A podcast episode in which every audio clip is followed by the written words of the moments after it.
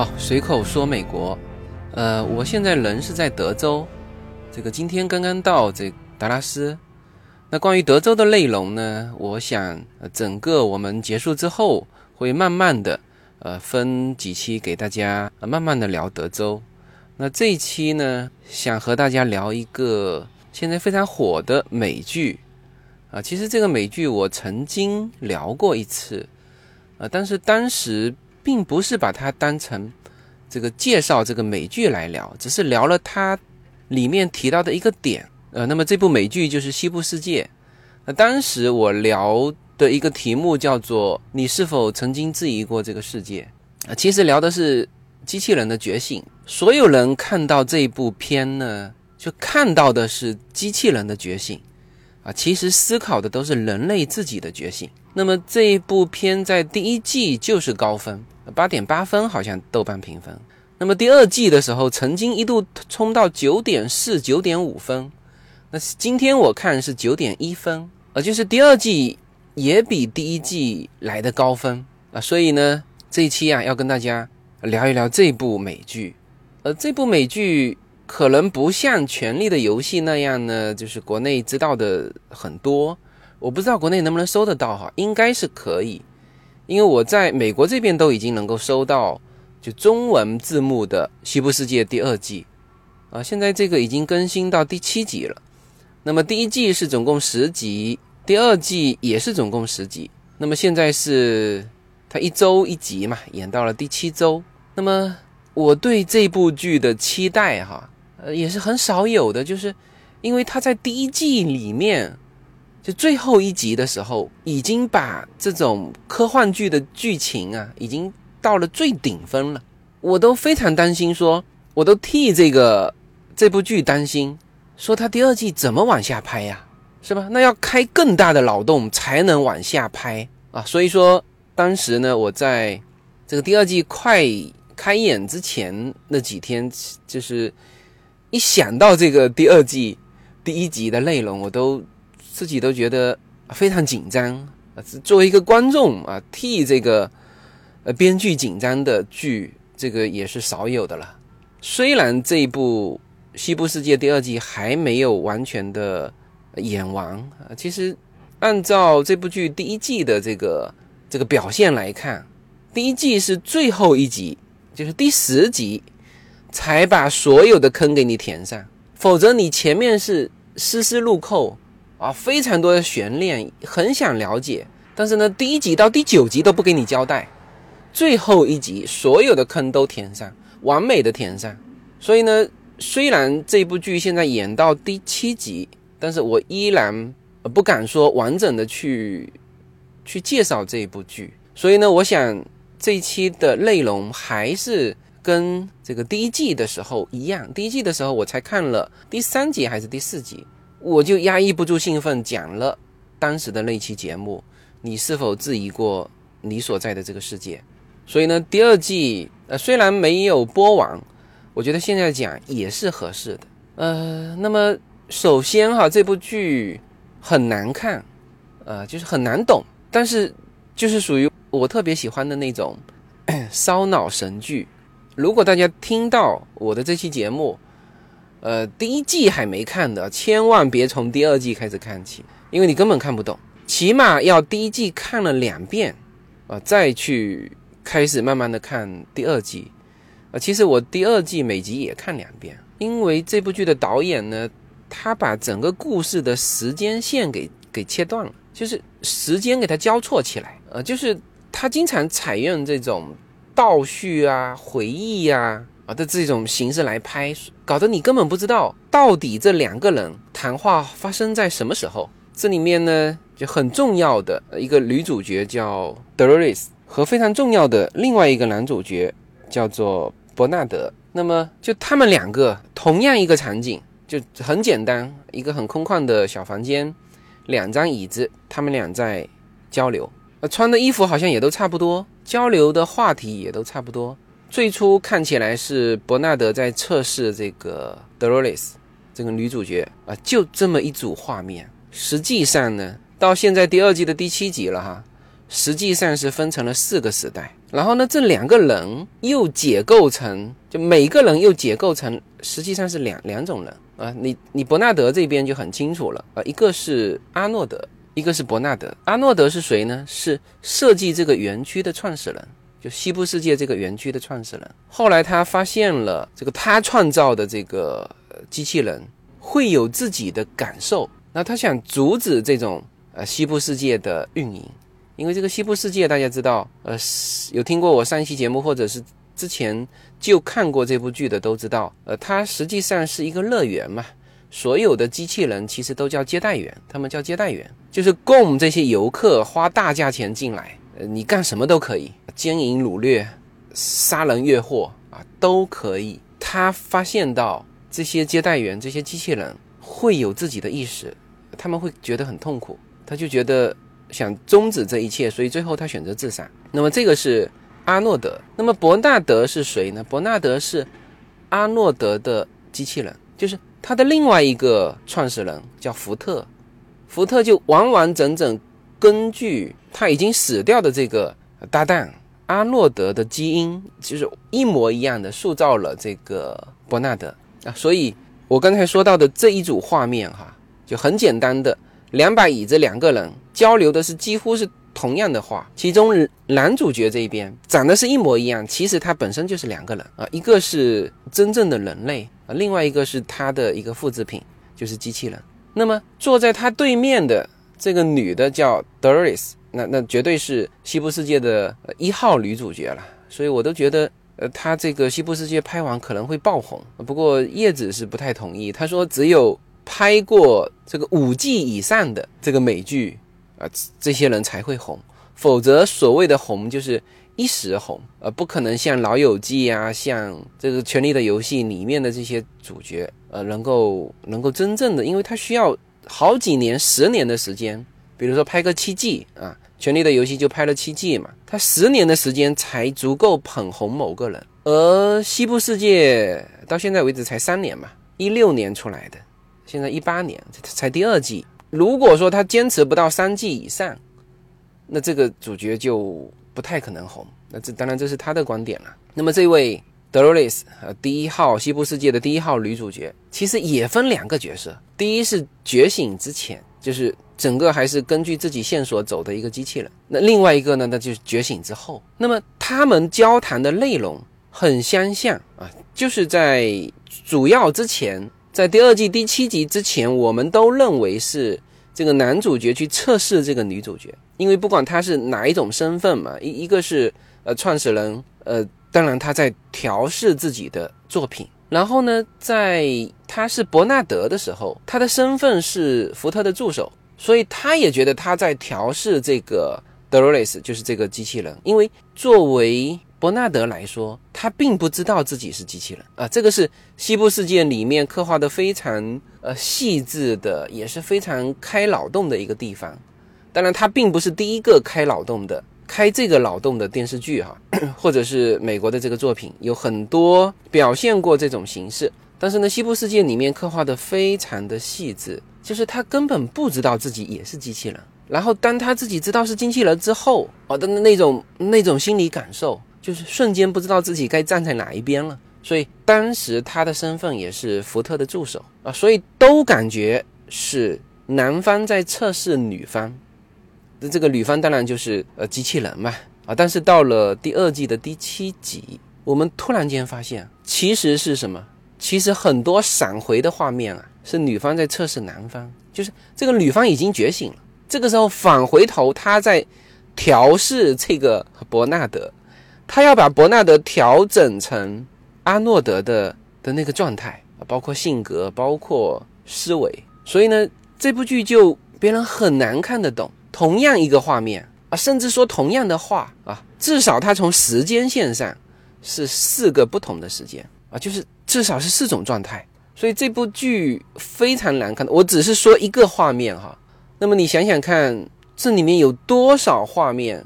是属于切碎了的这个时间线，大家要把它拼接起来。就像我昨天听到的，好像应该是台湾这边的呃美剧评论人他在吐槽这一部剧，说要看到第七集的内容，才能把第一集的某个内容和第三集的某个内容拼接成第五集的这个线索联系在一起，是吧？这里面已经七周过去了，接近两个月的时间，你都要把这些线索牢牢记在心里，然后你看到第七集的时候，你才能够把它拼接起来啊！所以才说烧脑嘛，考验你的，既要考你的逻辑啊，又要考你的记忆力啊，这个非常非常像有一部美国电影叫做。碎片记忆还是记忆碎片，就类似这种的。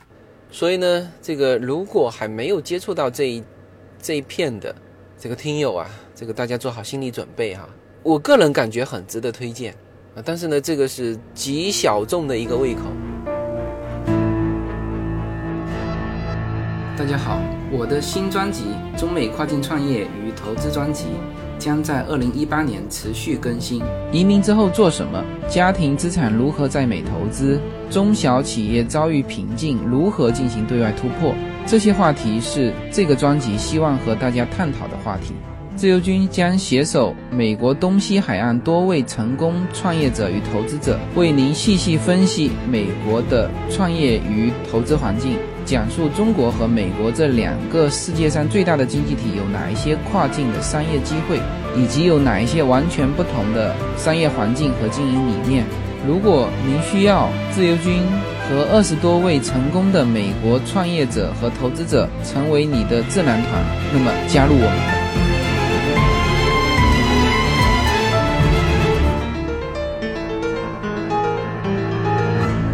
我简单的先把。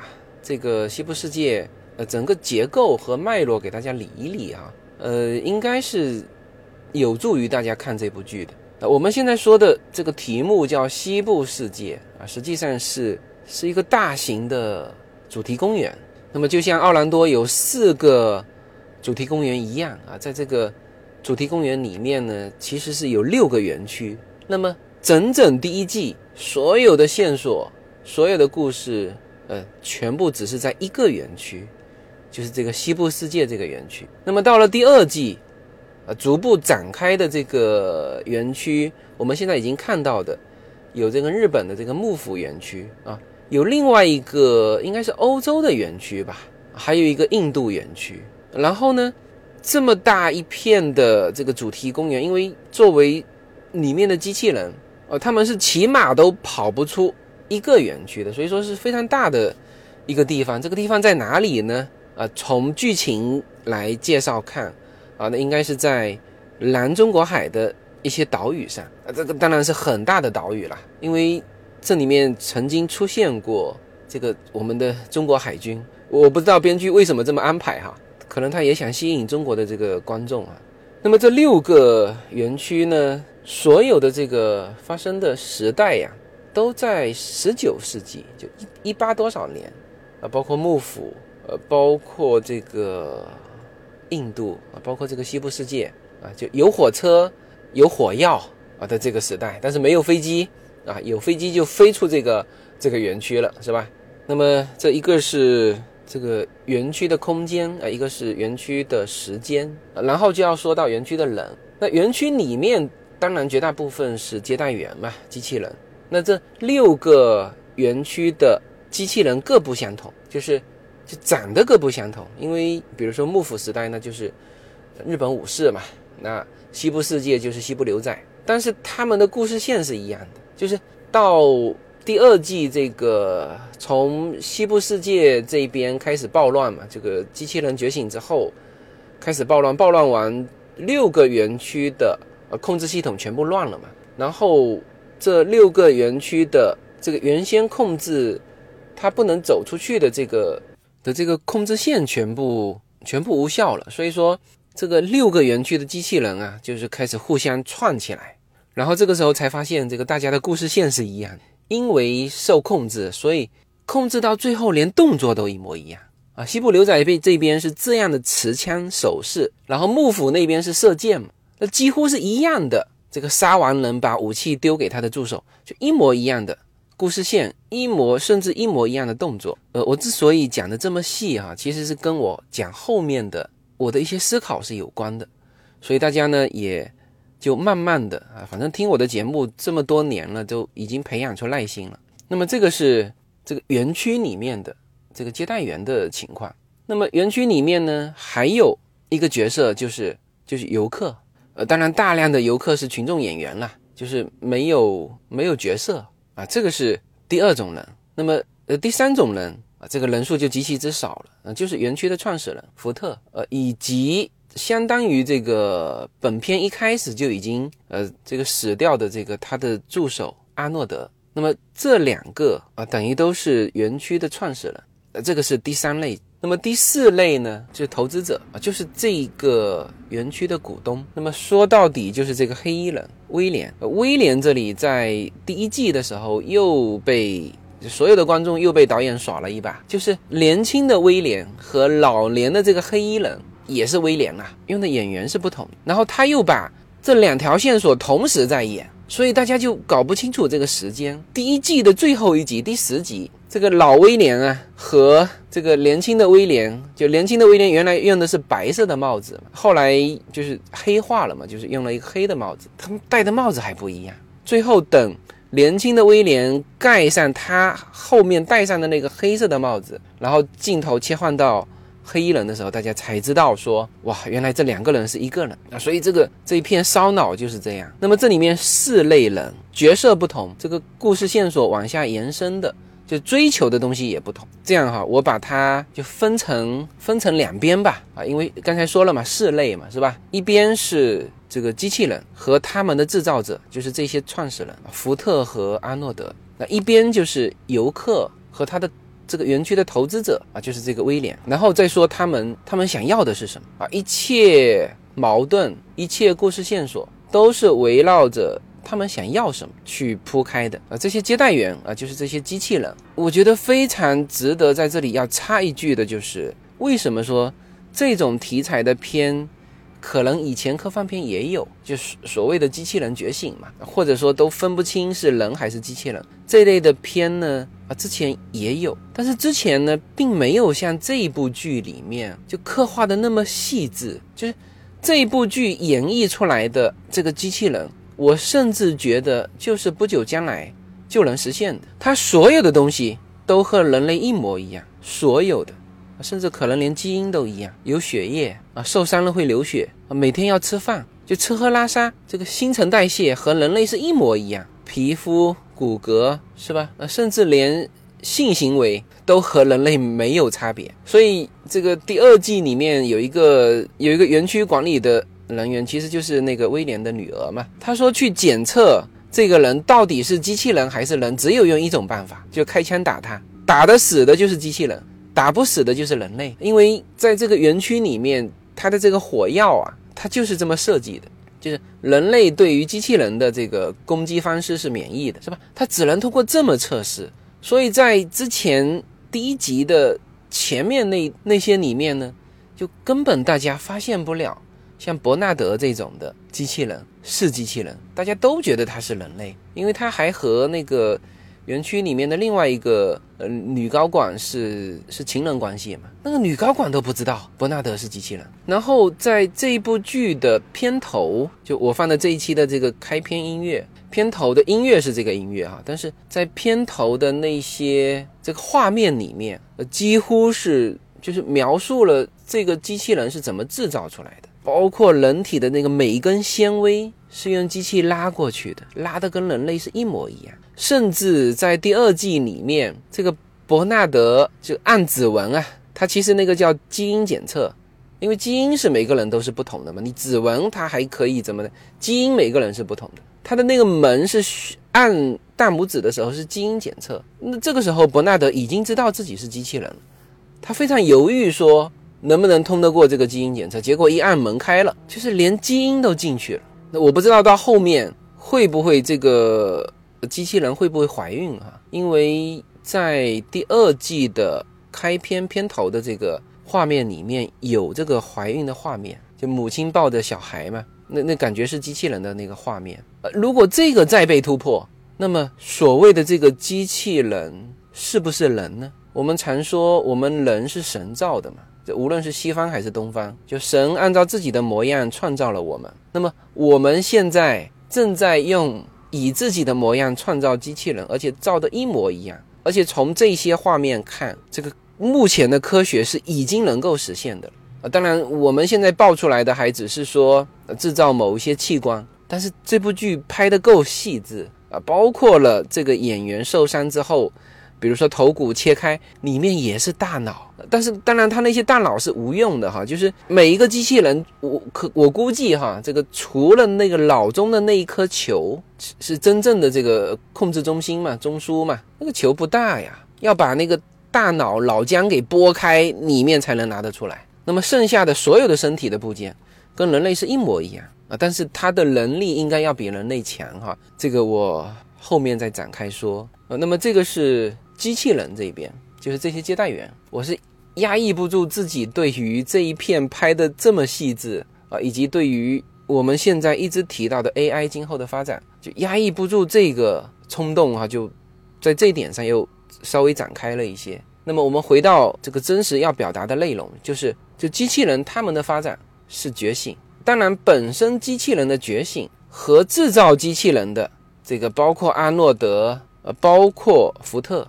是有关系的，是他们埋下的线索，就是他们在每一个机器人里面加了一段叫冥思的这个程序，就他会去思考，会把过去的一些记忆联系在一起去思考一些问题。按照这个故事的先后顺序，第一个思考的就是德罗丽斯的父亲，就他捡到了威廉丢在这个园区里面的一张照片，那张照片是外面的世界嘛，是现在的世界。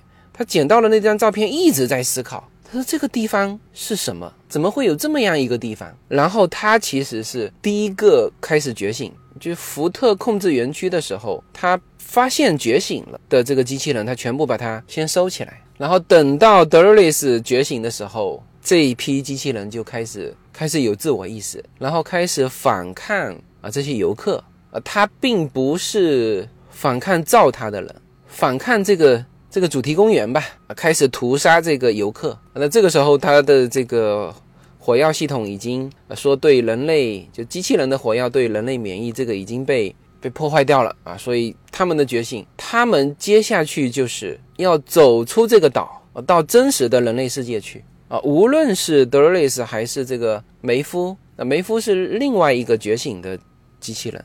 但是这两个觉醒的方向是不同啊，就像这个刚刚播的这个第七集里面说到的，就两个人都醒了，都发现自己身处黑暗之中。梅夫选择的方方式是我要逃离黑暗，而德瑞 r 斯选择的方式是，他说你如果在黑暗中待久了，就会把它看清楚。哇，我听到这个话的时候，我突然间毛骨悚然，这个这好像现实世界，那现实世界也是这样。你有两种方式，一种你是逃离开，一种就是你待下来看清它之后，你做你自己要做的。这个是机器人这条线索，就是往下发展，就是机器人的觉醒、机器人的反抗啊，或者是逃避。因为梅夫这条线是他是逃避嘛，德罗雷斯这条线是反抗，而且他们还不是简单的反抗，因为呢，到第二季的时候，就两个创始人都已经死了。福特在第一季的最后一集被德罗丽斯开枪打死了嘛？这个属于自杀行为哈，不是德罗丽斯打的，是他让德罗丽斯打的。我们之前还在讨论说他是不是用了一个机器人代替他，呃，后来发现不是，他都想想透了，他就抛开了他的躯体，活在了虚拟世界里了。说的是这个福特。到第二季的时候，这两个创始人实际上都死了，但是他们的精神。已经埋在了已经觉醒的这些机器人的心中，所以这一帮人就是以德瑞斯为为首的这几个人是知道自己要做什么，只是说目前第第二季的还没演完啊，就是才拍到第七集嘛，后面还有三集，那么是这后面的三集更是信息量爆炸的三集。人家都说第七集的时候，他说第七集一集的美剧相当于十部的呃国产剧的这个信息量。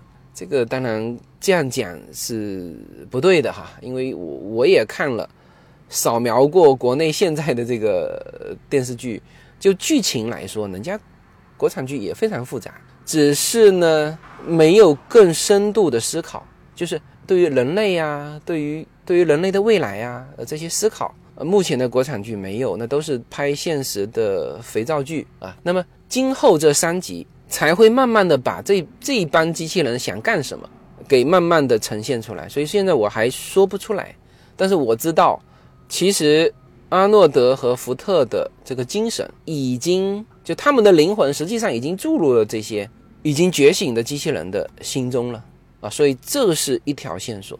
没有什么能够阻挡你对自由的向往。人生是一趟旅程，精彩的是沿途的风景。大家好，二零一八年我将。继续和大家相遇在随口说美国。这个专辑的播出时间是北京时间的周五下午，每周一期，不见不散。那么大家除了听我的音频节目之外，也欢迎大家登录我的微信公众号，公众号的名字是无限空间。当然，大家还可以关注我的新浪微博和今日头条这两个平台的名字也是随口说美国。移动互联网的神奇之处就是可以把同类的人拉得很近，天涯若比邻，世界地球村，让我们享受这个自由连接的世界吧。盛开着永不凋零蓝莲花。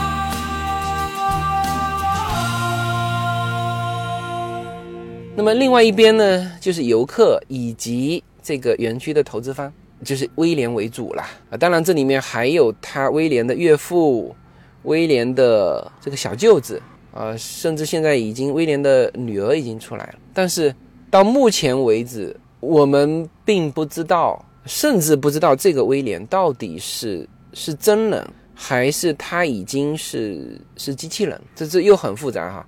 就是我先说他们的。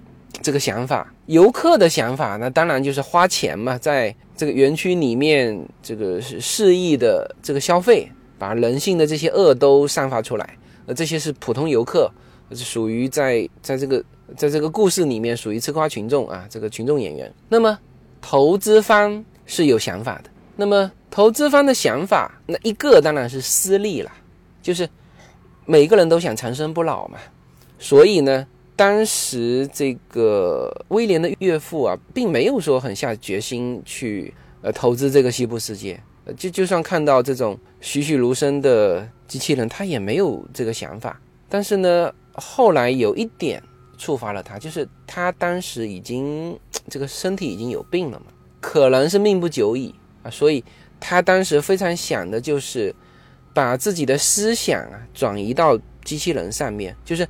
塑造一个跟他一模一样的机器人，就是说，大家现在我一说到机器人，大家就先别想成那种钢筋铁骨的哈，就是其实是塑造另外一个躯体，一模一样人类的躯体，然后把他的心智转移过去。那么在第二季里面呢，这个环节是交代的非常清楚了，就是威廉三次和这个和这个做实验的这个他的岳父的这个躯体。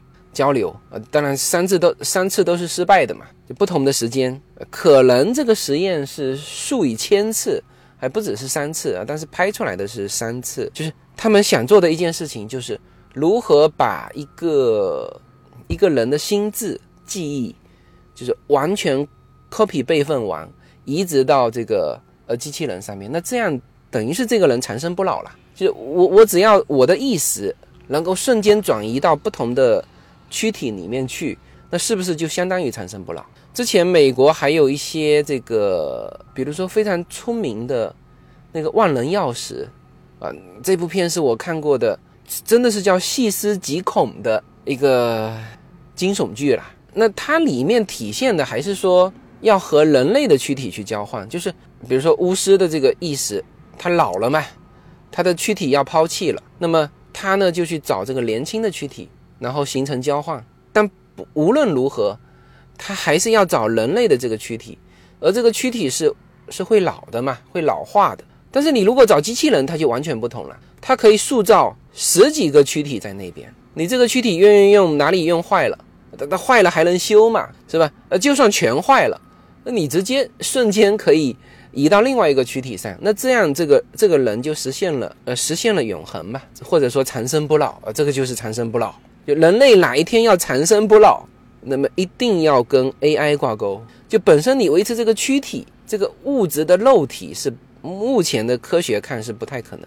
但是呢，你如果能够实现心智的转移，哎，那么你就长生不老了。那所以这个事情是这个投资者在做的，包括了这个就威廉的这个岳父。但是，呃，最后的结局就他岳父是不匹配。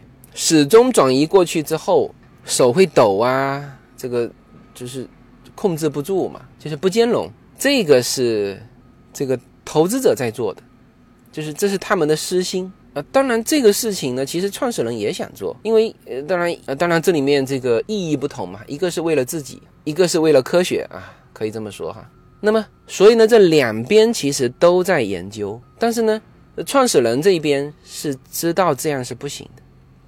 所以，这个福特培养这个伯纳德的时候，他并不是简单的把阿诺德的心智直接转移到这个伯纳德身上就就了了，因为他知道转移不过去，转移过去也是不兼容的，所以他选择了另外一种方式，叫重生，就是把这个机器人培养成具有和这个他的母体啊，就是这个已经死掉的这个他的搭档阿诺德一样的。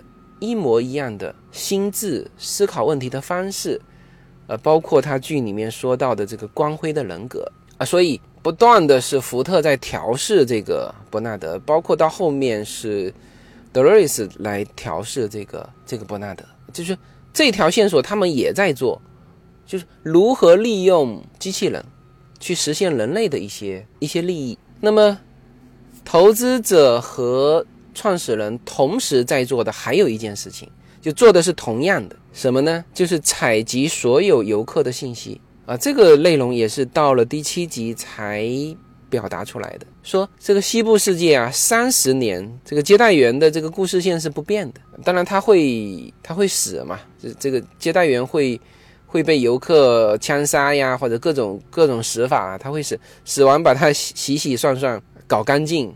修复一下，放出来又是那条故事线，就是德瑞斯每天都是同样的记忆，他三十年如一日，这 这个真的叫三十年如一日，他过的就是那一天。那么之前我们都以为说这些接待员是编码的接待员，就他们都被人写入程序嘛，然后用来接待这个游客。但实际上第七集的时候讲明白了，实际上这些接待员做的更重要的事情，或者说是。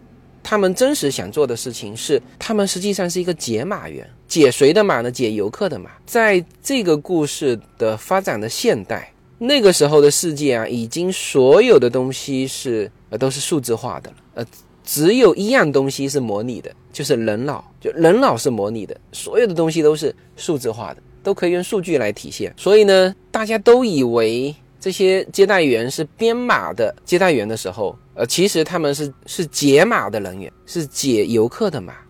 他们要不断的采集这些游客的各种的情绪，就是非常非常细致。比如说人类的贪婪啊，或者是一时露出来的这种怜悯啊，或者是恐惧啊，或者是欲望的极度膨胀啊，或者是死前的那种怎么样的状态，所有细微细微的。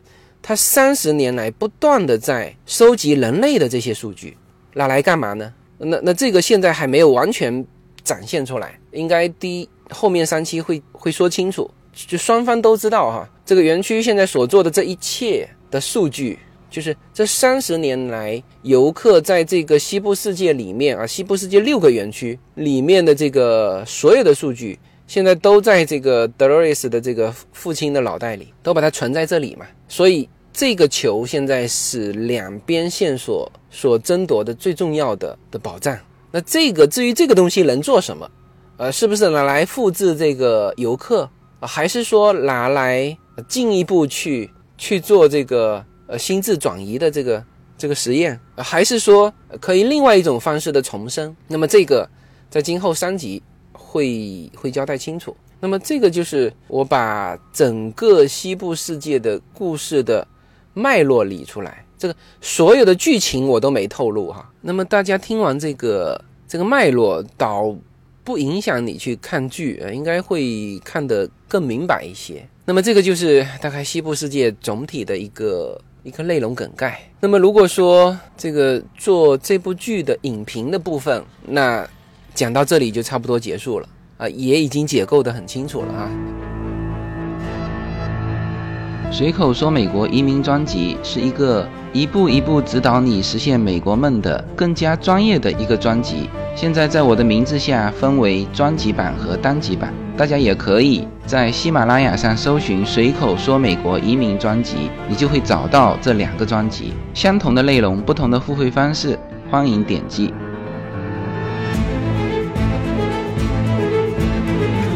那么接下去呢，我要谈一谈。看这部剧的时候，我在思考什么？呃，首先，我认为美剧现在呃一定是比美国大片要好得多得多了哈。两点啊，基于两点，第一，美剧呢，它有足够的时间让大家去思考，它篇幅够长嘛。非常多的美剧现在是在做一些深度思考。呃，你像这个《西部世界》，就是这个所有看过的人都有这种感觉，就是。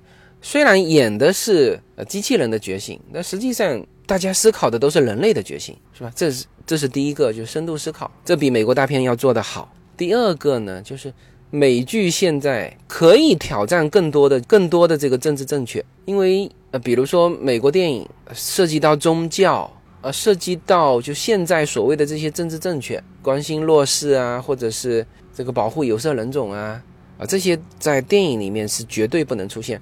但是呢，在美剧里面，你就宗教这个题材，西部世界实际上是在非常深度的思考这个问题。神按照他的模样创造了人嘛，是吧？那么人现在按照自己的模样创造的机器人，那么机器人觉醒了，人该何去何从啊？那么这个话翻回头套到神和人，如果人类觉醒了，那么神将何去何从？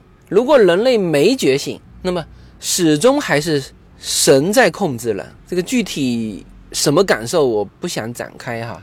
这我这两句话其实呃可以，我我我想是可以给大家带来思考的哈。就是如果人觉醒了，神将何去何从？就像机器人觉醒了，人应该何去何从一样。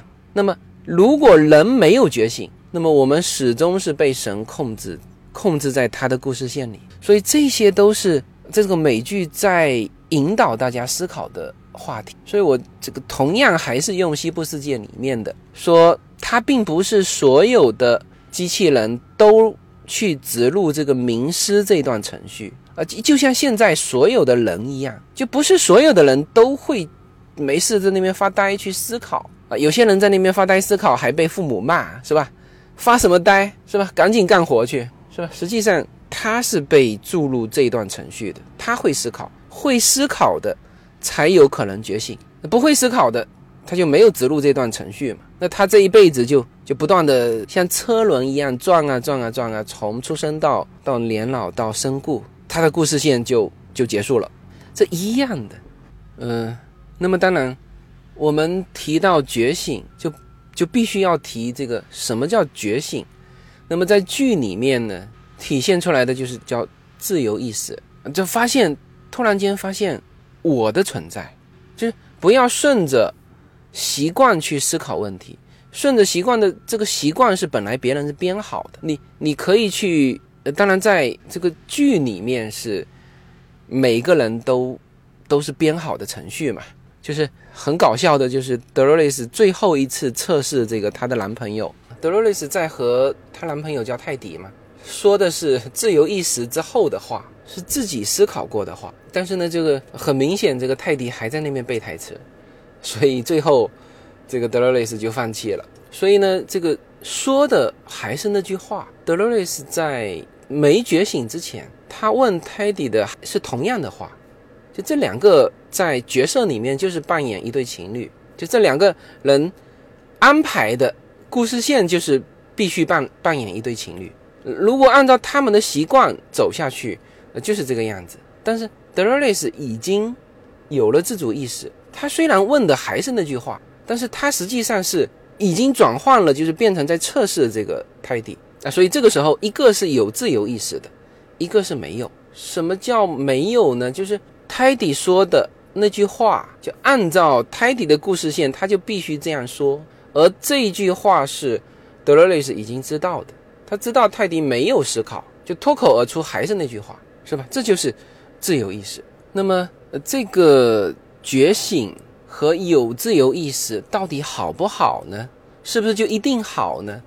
其实，在在某个局部来看是看不清楚的啊。正像鲁迅先生说的，这个众人皆醉我独醒啊，那个感觉是非常不好的啊。那那你甚至告诉别人去唤醒那些呃不想被唤醒的人吧，啊，反而会遭到报复，因为他不愿意。去相信，你包括这个泰迪也是，他都看到了那些接待员怎么被虐待，怎么最后被放进去洗一洗、修补一下，又拿出来，又是同样的一个故事线，是吧？他都看得一清二楚了，但是他就是没有办法觉悟，没有办法觉醒，啊，甚至没有办法接受。就你告诉了他，他没有办法接受，呃，他甘愿活在自己的故事线里。这就是在局部来说。那为什么呢？就是也是有道理，不是说没有道理。他如果觉悟完，他会觉得非常痛苦，他不愿意有这个痛苦。人对于痛苦的那那个直觉是回避的，他不愿意这么痛苦。所以说呢，从个人的身上，从呃局部来说，不不见得是件好事情。你像德瑞斯，你是觉醒了，是吧？那就要看你最后这个这个剧演绎成什么样啊，说不定最后也是难逃这个人类的绞杀。那还不如回去做一个傻白甜的那个农村姑娘，不管前面经受了些什么，第二天依旧非常美好的醒来，这个非常阳光的面对第二天，是吧？可能还不如那个那个感受好但是这就是这就是觉醒，这就是自由意识。所以我前一阵子在我的微博上，就新浪微博，我信手写了一句嘛，我说是到底什么叫自由？我说，我现在感悟出来，自由对自由最合适的解读，就是叫自生自灭。就你想要有自由意识是吗？那你就要脱离原来的，脱离原来的保护吧。然后呢，我又在第二天发了一条微博，我说我出上半句，大家来续下半。但是我写的是，自由是割舍保护的一种自生自灭，是斩断后路的离家出走啊。这是我写的上半句哈。然后非常多的听友，在我下面续这个下半句，很多写的非常好啊，比如说这个考文垂的啊，他说自由是自死地而后生的凤凰涅槃，是慌乱挣扎后的淡定与从容。还有这个流流静静啊，自由是梦寐以求的画地为牢，是晴朗午后的放飞思绪啊。还有人写这个自由是走出温室的一股风雨飘零。是仰望星空的无限向往。我觉得这个如果有听到这期节目哈，大家可以去找一下我之前的这篇啊这篇微博。如果有什么想法，可以在这个后面续啊。到底什么是自由？现在我的感受是叫自生自灭。经常年轻人说你不要管我啊，我要去做我想做的事。家长的态度是，就如果我的劝告不听，那么后果你自己承担。那这个时候。呃几乎就快达成一致了啊！这其实就是自生自灭啊，这就是自由。不要大家不要把自由想象的非常美好啊！突破故事线是有代价的，但是如果你付得起这个代价，我觉得自由意志是非常美好的。呃，你可以把它比成西部世界里面的这个机器人的觉醒。啊，我本来在飞机上还写了很多，就是关于这一期的。想要展开的一些内容，其实继续往下延伸，啊，会延伸到呃关于我目前对于这些信仰或者是宗教的一些理解。但是呢，我想如果一期节目给到大家太多的这个思考点啊，可能也不合适啊。当然，一方面我时间也有限，这个现在是晚上，德州的时间是晚上凌晨两点了，我一个人在这个。这个空旷的停车场，我躲在这个车里，给大家巴拉巴拉巴拉聊聊到现在。呃，我觉得这一期呢，先还是作为西部世界的一一个影评片吧，然后留给大家的思考是，到底自由是什么？呃，大家没有必要去去翻看以前的这个 Google 里面怎么说，辞海怎么说，呃，关于这种的解释，完全是因人而异，呃，完全是不同的。所以那么多的听友才答出各种不同的答案，都非常好，好吧？那么这一期的全部内容就到这里结束，然后布置给大家一个作业，就是还是那个哈，我出上半句，大家对下半句，大家可以去我的新浪微博去接这个。后半句啊，再说一遍哈，我的前半句是自由是割舍保护的一种自生自灭，是斩断后路的离家出走。大家来补这个下半句吧。